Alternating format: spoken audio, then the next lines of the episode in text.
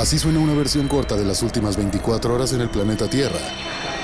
La conversación del mundo, aquí, en el Brief, con arroba el Che Arturo.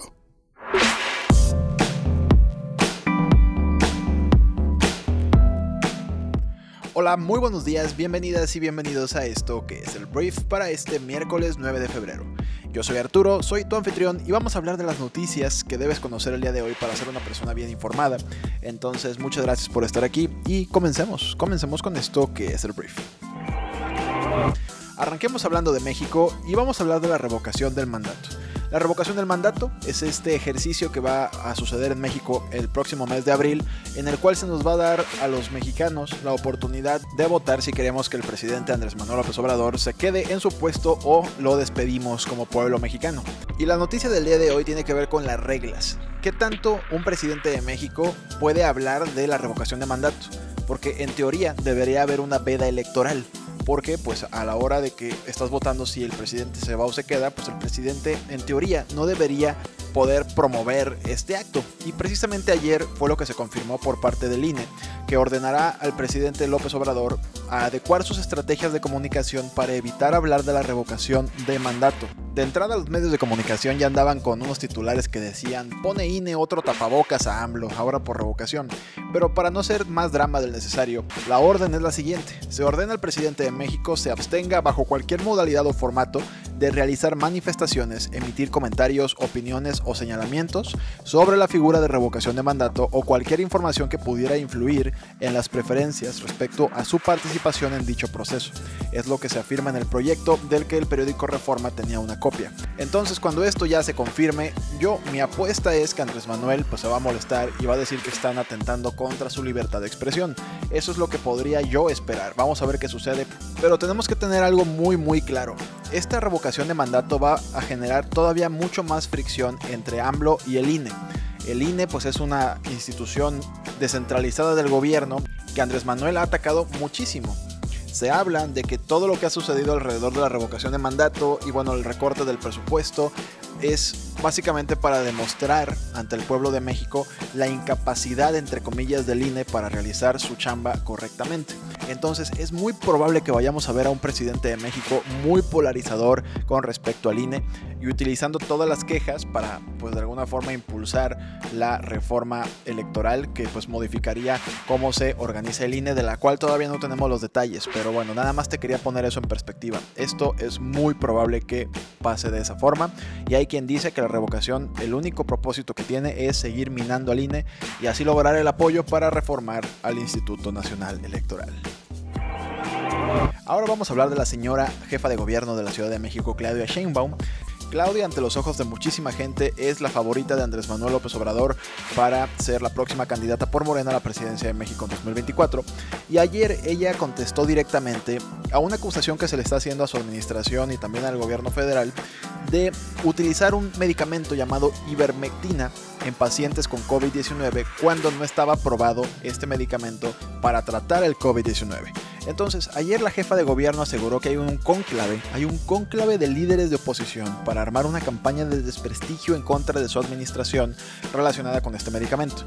El contexto es que Animal Político publicó que el gobierno de la Ciudad de México gastó 29.290.000 pesos en la compra de 293.000 cajas de ivermectina, junto con 100.000 cajas de un ácido y 93.000 cajas de otro medicamento llamado acitromicina. Los tres eran medicamentos no recomendados ni aprobados para el tratamiento del COVID por el gobierno federal, pero que en la ciudad se entregaron a unas 200.000 personas que resultaron positivas al virus. Entonces a Claudia Sheinbaum y a su administración se le acusa de que pues hubo un experimento, ¿no? Básicamente experimentaron con la población y no sabían realmente lo que estaban haciendo. Ayer salió a decir que pues no, que había diferentes actores políticos que estaban empujando su desprestigio y el mismo Andrés Manuel López Obrador y el subsecretario de Salud Hugo López Gatel defendieron al gobierno de la Ciudad de México por usar la ivermectina para atender a los pacientes del COVID. Todas estas personas dicen que se basaron para tomar esta decisión en la evidencia científica disponible, pero Claudia pues está un poquito en el ojo del huracán por esto y luego antes por el tema de la línea 12 del metro que se cayó y bueno, es una política que por supuesto se va a golpear bastante porque pues va a ser la candidata, probablemente sea la candidata a la presidencia de México en 2024. Por ahí figura Marcelo Ebrard también, pero todos los reflectores están en Claudia Sheinbaum. Y ahora voy a hablar de un personaje que pues yo lo conocía de la televisión y ahora resulta que es político. Voy a hablar del el señor Roberto Palazuelos. Roberto Palazuelos es la más reciente adquisición de Movimiento Ciudadano, que a mí sí me hizo muy cagado que pues MC, que es el Partido Naranja, por fin se consiguió un futuro candidato naranja, que de hecho pues quiere ser el candidato por Movimiento Ciudadano a la gubernatura de Quintana Roo. ¿Cuál es el tema y la polémica? Roberto Palazuelos pues es un hombre que ha estado en muchísimos escenarios y en muchísimas, sobre todo, ámbitos de los medios de comunicación. Y de entrada ha recibido el rechazo tanto de los ciudadanos, algunos ciudadanos y también mucha gente dentro del partido Movimiento Ciudadano, pues por ser una persona que no cumple con un perfil ideal para pues dirigir un estado como Quintana Roo. Entonces, ¿cuál es la crítica que se le está dando en estos momentos? Eh, Roberto Palazuelos dio una declaración hace algún tiempo en la cual, en una entrevista con Jordi Rosado, narró entre risa y risa cómo participó en una balacera en la que murieron dos presuntos agresores. En la entrevista que cualquier persona puede ver y que probablemente ya viste, él habla de cómo mataron a estas personas y ahí andaba con un amigo que es un mafiosillo, o sea, con estas palabras lo dice. Entonces, obviamente, pues siempre hay un tweet, siempre hay un video del pasado que te puede venir a joder el presente y tu carrera política, entre comillas, que quieres armar. Y el tema es ese, que ahora, después de que pues, salen estos videos, ahora él niega que haya matado a alguien. Cuando en el video Jordi Rosado le pregunto, ¿mataste a alguien? Y él dijo, sí, sí, sí, todo, ahí todos matamos a todos, ¿no? Y ahora dice que no, que él solamente disparó al aire y que su arma pues, estaba registrada con una aportación de la Sedena y pues que él realmente no mató a nadie. Entonces, ¿cuál es el problema? El problema es que Movimiento Ciudadano pues ha venido posicionándose, ha tenido algunas victorias importantes en el pasado, en el pasado reciente pues ganaron la gobernatura de Nuevo León, ganaron el municipio de Monterrey y bueno, en Jalisco ganaron las alcaldías por lo menos de Guadalajara y Zapopan, lo cual demuestra que Movimiento Ciudadano más allá de si hacen un buen o mal gobierno, se han posicionado y han logrado ganar elecciones relevantes, obviamente todo a sus respectivos niveles. El otro día hasta su dirigente nacional Dante Delgado dijo que iban a ganar la presidencia de México en 2024 y te cuento todo esto porque Roberto Palazuelos pareciera ser un perfil que no encaja y no suma a lo que han venido construyendo como imagen pública, ¿no?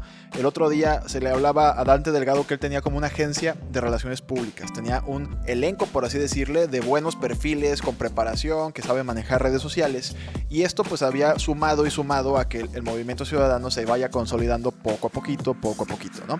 Entonces, ahora al parecer hay fricciones incluso dentro del partido porque pues Palazuelos pareciera ser un candidato como Carmen Salinas en paz descanse, ¿no? Una persona que viene del espectáculo que de repente se topa con que es diputada federal y pues ahora tenemos un Roberto Palazuelos que más allá de que sea empresario y tenga capacidades de varios tipos, ante la sociedad y algunos miembros de Movimiento Ciudadano como la ex legisladora Marta Tagle, la senadora Patricia Mercado y Luis Fernández, secretario nacional de Movimientos Sociales, no les cae bien o no ven con buenos ojos que Roberto Palazuelos sea el candidato de MC a la gubernatura de Quintana Roo, porque podría socavar, podría afectar el de años de este partido político. Aclaro, no quiero decir que lo hayan hecho muy bien o muy mal, pero como partido político ellos quieren ganar elecciones y reprueban que un hombre que entre risas afirmaba cómo había matado a alguien, pues sea el candidato a la gobernatura de un estado importante como lo es Quintana Roo. Entonces, eso es lo que está pasando con Roberto Palazuelos, el candidato naranja de Movimiento Naranja, y veremos si le terminan tumbando la candidatura o se queda y pues se va a poner interesante y un poco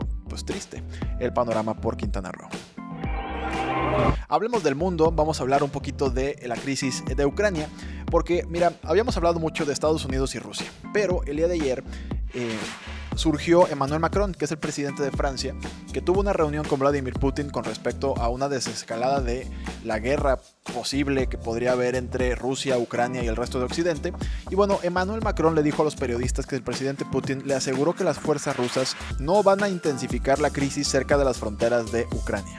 Macron afirmó que Putin le dijo, así como de compas, que no habría un deterioro ni escalada en la fuerza, en el nivel de posible guerra que pudiera haber.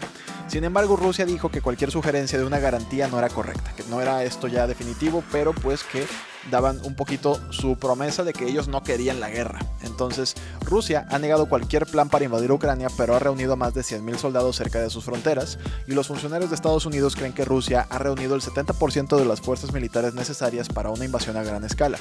Las tensiones entre Rusia, Ucrania y Occidente se producen casi 8 años después de que Rusia se anexionara la península de Crimea en el sur de Ucrania, y desde entonces pues ha habido mucha tensión. Entonces, por lo pronto, Macron se cree acá premio Nobel de la Paz y cree que ya está arreglando las cosas y pues dice que le dijo Putin, le prometió que no habrá una nueva escalada en Ucrania, pero pues bueno, una promesa política cuando ha sido realmente una promesa. Hablemos del Papa, ex Papa, el Papa emérito, Benedicto XVI, que ayer pues hizo una declaración muy extraña, porque de entrada en una carta que publicaron en el Vaticano, el Papa emérito está pidiendo perdón y expresó su dolor por los abusos y errores ocurridos durante sus mandatos en los distintos cargos que ha tenido. Esta carta se da a conocer luego de la divulgación de un informe sobre los abusos sexuales a menores en Alemania, en el que se afirmaba que estuvo al corriente de cuatro casos de curas pederastas cuando era arzobispo de Múnich. Entonces, Benedicto dijo que una vez más solo puedo expresar a todas las víctimas de abusos sexuales mi profunda vergüenza y mi gran dolor y mi sincera petición de perdón. He tenido una gran responsabilidad en la Iglesia Católica. Ahora, aquí está el truco. A pesar de su petición de perdón, Benedicto XVI niega en otro documento publicado también ayer por sus colaboradores cualquier acusación y conocimiento de los hechos que se narran en el informe divulgado en Alemania. Entonces fue como una disculpa de chocolate, ¿no? O sea, para no meterse el pie solo. Fue de que, oigan, perdón si los violaron mientras yo estuve a cargo, yo no sabía básicamente, ¿no? O sea, yo no tuve conocimiento cuando de hecho ya había afirmado que sí había tenido conocimiento en una reunión de que pues él sabía que habían violado o que había padres pederastas dentro de su congregación, entonces siento que ya se hizo bolas Benedicto XVI y su administración o su agencia de PR, no sé cómo funcione, pero bueno, la iglesia intentando arreglar esto, pero como que no les está saliendo muy bien todo lo que tiene que ver con Joseph Ratzinger. Hablemos del Super Bowl porque ya está muy cerca el Super Domingo, así se le llama a este día en el cual se congregan los fanáticos de la NFL y los fanáticos de la música que les interesa ver el show de medio tiempo o los fanáticos de la comida que les interesa comer todo lo que se sirve durante esta congregación casi casi religiosa que es el Super Bowl. Pero mira, te quiero hablar de apuestas, porque como te puedes imaginar, un evento como este, pues levanta que la gente le meta dinero a un equipo o a otro o a algún resultado. Aquí te comparto un dato que me llamó mucho la atención. La American Gaming Association estima que 31.5 millones de estadounidenses apostarán más de 7.600 millones de dólares en el Super Bowl de este domingo o sea, en conjunto, no que cada uno. Este grupo comercial cree que el Super Bowl del domingo establecerá un nuevo récord para la mayoría de las apuestas de dinero en un solo evento deportivo, con la cantidad de personas que planean hacer una apuesta un 35% más que el año pasado. Entonces se viene un evento bastante cargado de dinero, de espectáculo, de muchas cosas. Quiero hablar y dedicarle un espacio en este programa al señor, bueno, al joven Donovan Carrillo, porque mira, Donovan Carrillo hizo historia, es un joven de 22 años que logró llegar a la final en sus primeros Juegos Olímpicos de invierno, él es un patinador artístico y de hecho el día de hoy a las 7 y media de la noche hora del centro de México tiene la final. Entonces la proeza ya está hecha, ya hizo historia. Fue el único latinoamericano en la prueba, pese a que en México pues no tenemos pistas de hielo para deportistas de alto rendimiento. Él fabricó su propio camino para entrar a la final de patinaje y le deseamos neta lo mejor, gran carisma, se ve que es un tipazo. No te conozco Donovan, pero toda la suerte del mundo para tu prueba final del día de hoy y esperemos mañana dar buenas noticias. Vamos a hablar ahora de otro señorón que se llama Guillermo del Toro, porque ayer salió la lista de los nominados a los Oscar, que son los premios de la Academia a lo mejor del cine del año. Guillermo del Toro pues se acerca de nuevo al premio más deseado en la industria del cine. Ayer se anunció que su película El Callejón de las Almas Perdidas tiene la nominación de la mejor película del año.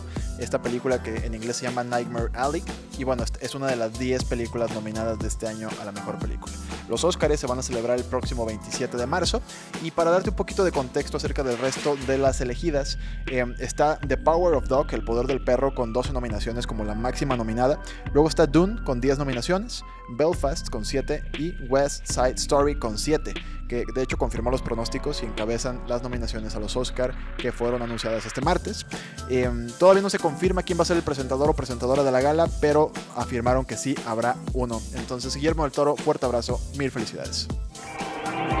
Y para terminar voy a hablar del señor Benito Antonio Martínez Ocasio, mejor conocido como Bad Bunny, el conejito malo, Bad Bunny dirán los españoles, uno de los máximos representantes de la música urbana en español, que ayer se anunció que va a ofrecer un espectáculo más en el Estadio Azteca, la capital de México, tras las altas ventas y prácticamente un sold out de su primera fecha pactada para el 9 de diciembre del año 2022.